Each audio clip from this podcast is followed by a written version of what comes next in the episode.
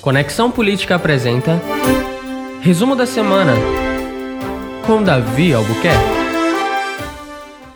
Olá, sejam muito bem-vindos, ouvintes que nos acompanham nas plataformas digitais e também nas rádios do nosso Brasil. Eu sou Davi Albuquerque, do Conexão Política, e estamos iniciando agora mais uma edição do Resumo da Semana, o programa que mantém nossos seguidores informados sobre os principais acontecimentos do Brasil e do mundo. Hoje é sexta-feira, dia 17 de julho de 2020. Ouça agora quais foram os destaques dessa semana. Ministério da Defesa repudia a ofensa de Gilmar Mendes ao Exército. Rony Lessa é acusado de tráfico internacional Nacional de Armas. Defesa do governador Wilson Witzel entra com mandado de segurança no Tribunal de Justiça do Rio de Janeiro para tentar suspender pedido de impeachment. Ex-secretário de Saúde do Rio de Janeiro, Edmar Santos, firma acordo de delação e promete entregar provas contra Wilson Witzel. Pesquisa revela que 86% dos municípios do Rio de Janeiro registraram queda no número de infectados por coronavírus. SBT ultrapassa Ibope da Globo durante a transmissão da final do Campeonato Carioca entre Flamengo Flamengo e Fluminense. O Tribunal de Justiça do Rio de Janeiro nega pedido de Witzel para suspender processo de impeachment contra o governador na Alerj. Ex-governador de São Paulo, Geraldo Alckmin, é indiciado pela Polícia Federal por lavagem de dinheiro,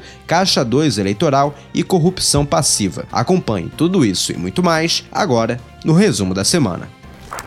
Nesta segunda-feira, as relações entre o ministro Gilmar Mendes, do STF, e as Forças Armadas começaram estremecidas após o membro da Corte Suprema do país afirmar no sábado que o exército estava se associando a um suposto genocídio. A fala foi em referência à atuação do general Pazuello e outros militares no comando do Ministério da Saúde. Gilmar Mendes disse, aspas, não podemos mais tolerar essa situação que se passa no Ministério da Saúde. Não é aceitável que se tenha esse vazio. Pode até se dizer a estratégia é tirar o protagonismo do governo federal, é atribuir a responsabilidade a estados e municípios. Se for essa a intenção, é preciso se fazer alguma coisa. Isso é péssimo para a imagem das Forças Armadas. É preciso dizer isso de maneira muito clara. O exército está se associando a esse genocídio. Não é razoável. É preciso pôr fim a isso. Fecha aspas. O Ministério da Defesa repudiou veementemente a fala do ministro e nesta segunda-feira, em nota, afirmou que acionou a Procuradoria-Geral da República para a adoção de medidas cabíveis. Abre aspas. Comentários desta natureza, completamente afastado dos fatos, causam indignação. Trata-se de uma acusação grave, além de infundada, irresponsável e, sobretudo, leviana. O ataque gratuito a instituições de Estado não fortalece a democracia. Fecha aspas, diz parte da nota do Ministério da Defesa.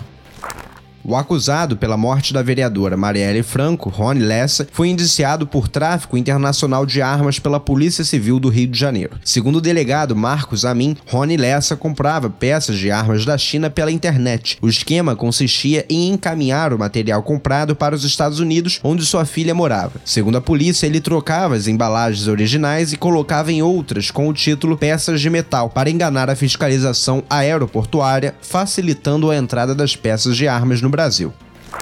A defesa do governador do Rio de Janeiro, Wilson Witzel, entrou nesta segunda-feira com um mandado de segurança contra a Alerj para tentar suspender o processo de impeachment que responde na Casa Legislativa. Os advogados alegam irregularidades e violações de garantias fundamentais supostamente praticadas pelo presidente da Alerj, o deputado estadual André Siciliano, pelo presidente da Comissão Especial do Impeachment, Chico Machado, e pelo relator do processo na comissão, Rodrigo Bacelar.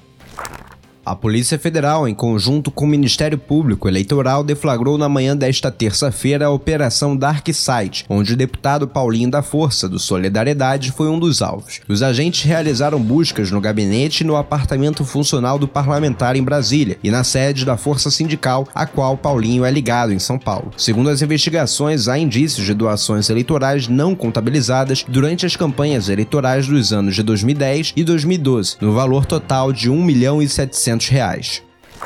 Após a Rede Globo rescindir o contrato com clubes cariocas depois do embate jurídico envolvendo a emissora com o Flamengo pelos direitos de transmissão dos jogos, o SBT anunciou que adquiriu os direitos de imagem do rubro-negro e transmitiu a final do Campeonato Carioca na quarta-feira. Com a medida provisória assinada pelo presidente Jair Bolsonaro, o clube mandante do jogo pode vender seus direitos de transmissão para quem desejar. Nas redes sociais, internautas mobilizaram amigos e seguidores para assistirem a final do Campeonato Carioca, não apenas pelo futebol em si. O fato do jogo ser transmitido pelo SBT, além de ser no mesmo horário do Jornal Nacional, gerou uma onda de boicote contra a Rede Globo.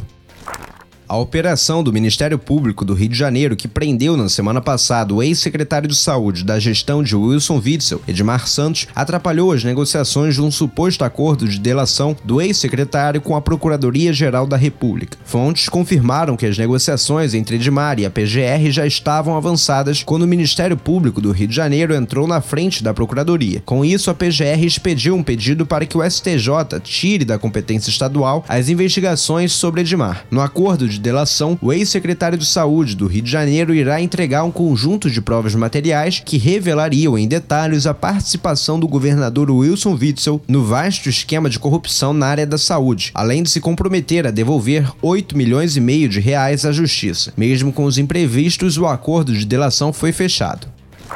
Um levantamento realizado pelo o Globo com base em dados da Secretaria Estadual de Saúde do Rio de Janeiro mostra que dos 92 municípios, 72 registraram queda no total de notificações de testes positivos de Covid-19 na comparação com os sete dias anteriores da semana passada. Ou seja, além da queda contínua nos casos e óbitos na capital, o coronavírus dá sinais de desaceleração em 86% dos municípios, a maior parte do interior do estado por razão da pandemia do Covid-19, após ouvir infectologistas, o presidente do TSE, o ministro Luiz Roberto Barroso, decidiu excluir a necessidade de identificação biométrica na eleição municipal deste ano. A decisão foi divulgada nesta quarta-feira, mas ainda precisa ser analisada pelos demais ministros do tribunal. Neste ano, 119 milhões de eleitores estariam aptos a votar pelo sistema de biometria.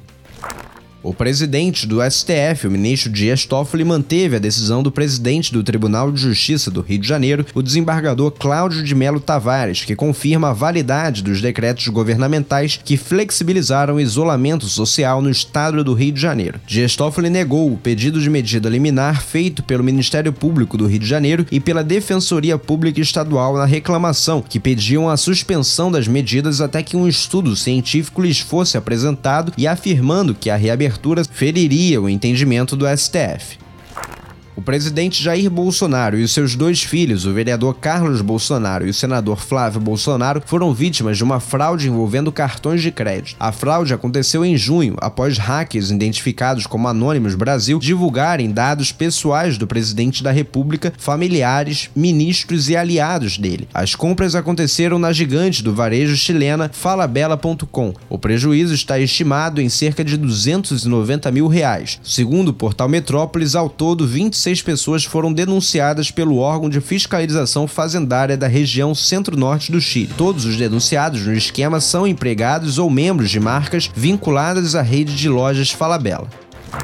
O SBT conquistou excelentes números no Ibope na noite desta quarta-feira. A emissora transmitiu com exclusividade a final do Campeonato Carioca entre Flamengo e Fluminense. A partida registrou altos índices de audiência em São Paulo e principalmente no Rio de Janeiro. Segundo os dados prévios do Ibope, às 10 horas e 58 minutos, período de término do jogo, o SBT registrava 34 pontos contra 17 pontos da Globo. Na média geral, a emissora de Silvio Santos foi líder de audiência no horário, alcançando uma média média de 27,2 pontos. A Globo, com 26,5, ficou em segundo lugar. A emissora também registrou números históricos no segmento de picos. O SBT alcançou picos de mais de 34,6 pontos, enquanto a Globo fez 26,5.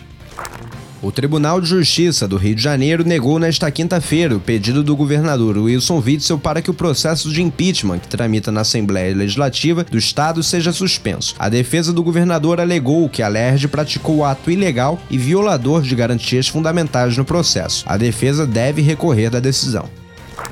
O ex-governador de São Paulo, Geraldo Alckmin, do PSDB, foi indiciado pela Polícia Federal nesta quinta-feira. Ele é suspeito de ter cometido três crimes: lavagem de dinheiro, caixa 2 eleitoral e corrupção passiva. O indiciamento ocorreu no âmbito do inquérito do Ministério Público que apurava as doações eleitorais da empreiteira Odebrecht.